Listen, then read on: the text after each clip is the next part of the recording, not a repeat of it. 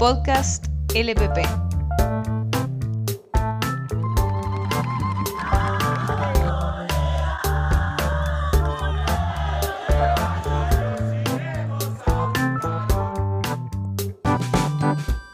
¿Cómo afectó el gobierno de Mauricio Macri al proceso de memoria, verdad y justicia? Desde la llegada al poder de Mauricio Macri en diciembre de 2015, no se ha avanzado ni un solo paso en lo que respecta a la lucha por los derechos humanos. El juzgamiento de los crímenes de lesa humanidad y la reflexión sobre el genocidio sucedido en Argentina han sido relegados en la agenda del gobierno. El vaciamiento de políticas públicas, el retroceso en los procesos judiciales y el negacionismo de los representantes de Cambiemos marcan un camino claro en oposición a los avances alcanzados gracias a la lucha y persistencia de los organismos de derechos humanos. ¿Fueron 30.000? No tengo idea. Eso es un debate en el cual yo no voy a entrar. si fueron 9.000 o 30.000, los que están, si son los que están anotados en un muro o son muchos más. Me parece que es una discusión que no tiene sentido. No es lo mismo 8.000 verdades que 22.000 mentiras. En la Argentina no hubo 30.000 desaparecidos, fue una mentira que se construyó en una mesa para obtener sus subsidios. El presidente Mauricio Macri, al igual que funcionarios y funcionarias del Poder Ejecutivo, tendieron a reconfigurar el discurso oficial sobre el proceso de memoria, verdad y justicia, deslegitimando el rol de las organizaciones y familiares. Si algún error cometió la dictadura militar enorme, fue no hacer un proceso legal y hacerlos desaparecer y matarlos de esa manera. Yo no creo que haya sido un plan para hacer desaparecer a la persona, fue un, un torpísimo golpe de Estado tomando el poder y lidiando contra un enemigo que no sabían cómo, cómo manejarlo. Usted dijo que no tiene sentido discutir la cifra de desaparecidos durante la dictadura, eh, 9.000, 30.000. ¿No le parece que es importante dimensionar? Es importante saber bien qué es lo que pasó y, y darle el derecho a que los familiares sepan definitivamente, después de esa horrible tragedia que fue esa guerra sucia, que eso fue lo que pasó. Hay muchas víctimas y las víctimas tienen derecho a saber qué pasó con sus familiares. Cuando Macri habla de guerra, equipara dos violencias totalmente distintas, con fines radicalmente diferentes, y minimiza la gravedad del plan genocida. Lo que estos discursos negacionistas callan intencionadamente es el objetivo final de la dictadura cívico-militar y la razón por la que fue apoyada por múltiples sectores de poder. Se necesitó perseguir, secuestrar, torturar y exterminar para modificar el modelo económico del país.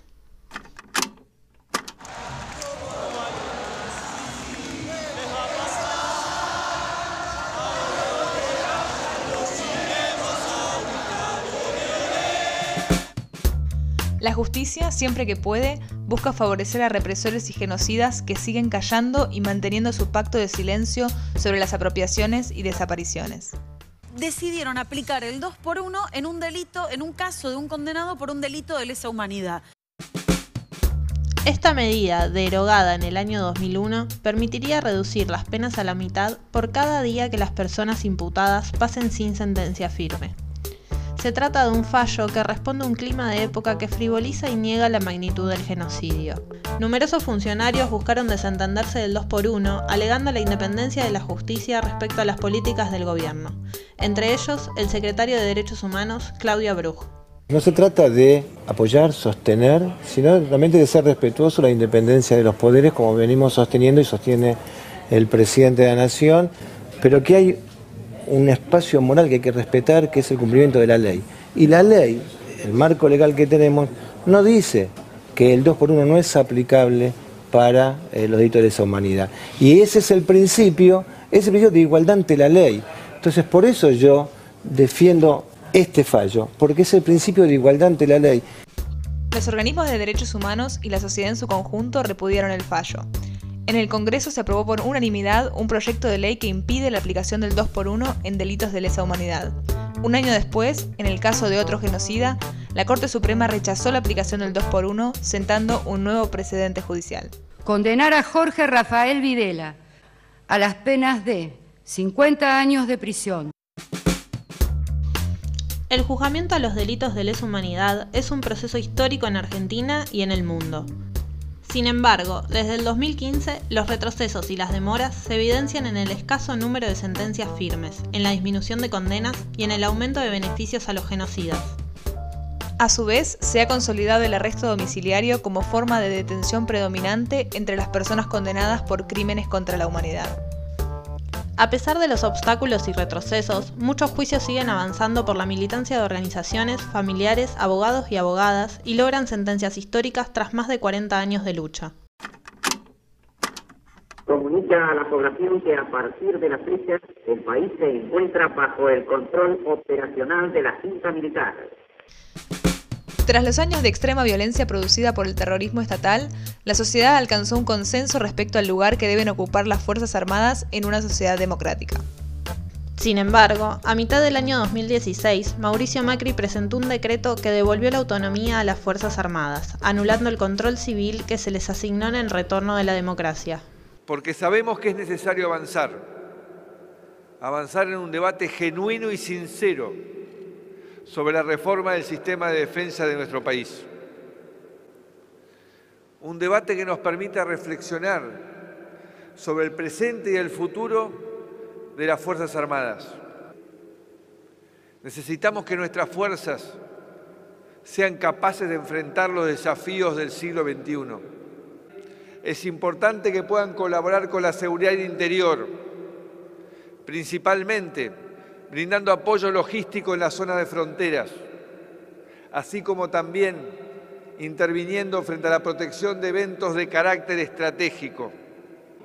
Queremos que continúen asistiendo a los argentinos ante catástrofes naturales o emergencias de distinto tipo, acompañando y salvando vidas como tantas veces lo hicieron y han sido tan reconocidos por las comunidades. En julio de 2018, Macri reforzó su postura al modificar el rol de las Fuerzas Armadas para que colaboren en tareas de seguridad interior y defensa de fronteras. En otras palabras, decidió volver a sacar al ejército a las calles con la excusa de combatir las nuevas amenazas del siglo XXI. Estoy acá porque queremos saldar la deuda que tenemos con las Fuerzas Armadas de la democracia. Ambas medidas reivindican el paradigma del enemigo interno, por el cual la dictadura violó sistemáticamente los derechos humanos, además de promover la militarización del país.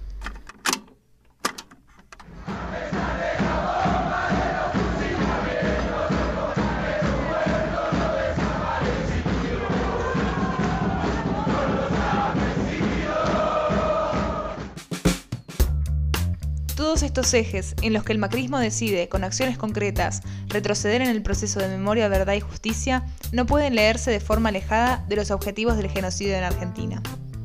La dictadura cívico-militar fue brutal y asesina por la necesidad económica de los sectores de poder de implementar un nuevo modelo de país. El plan fue ejercido de forma sistemática y sangrienta, desapareciendo a grandes sectores de la población que luchaban por otra forma de vida. El gobierno actual trajo consigo no solo las banderas del negacionismo y el cambio de época, sino también la profundización de un sistema económico neoliberal basado en el endeudamiento externo, que trae reminiscencias del modelo que instalaron militares y civiles tras tomar el poder en 1976.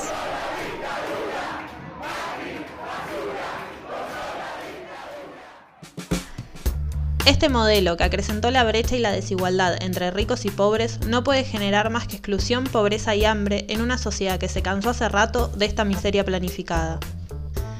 Por más de que el discurso oficial se esfuerce en plantearlo como un tema del pasado que pertenece a los libros de historia, las luchas de los últimos 40 años nos atraviesan y frente a los retrocesos vividos durante este gobierno, prueban seguir siendo necesarias. 30.000 compañeros y compañeras detenidos desaparecidos compañeros.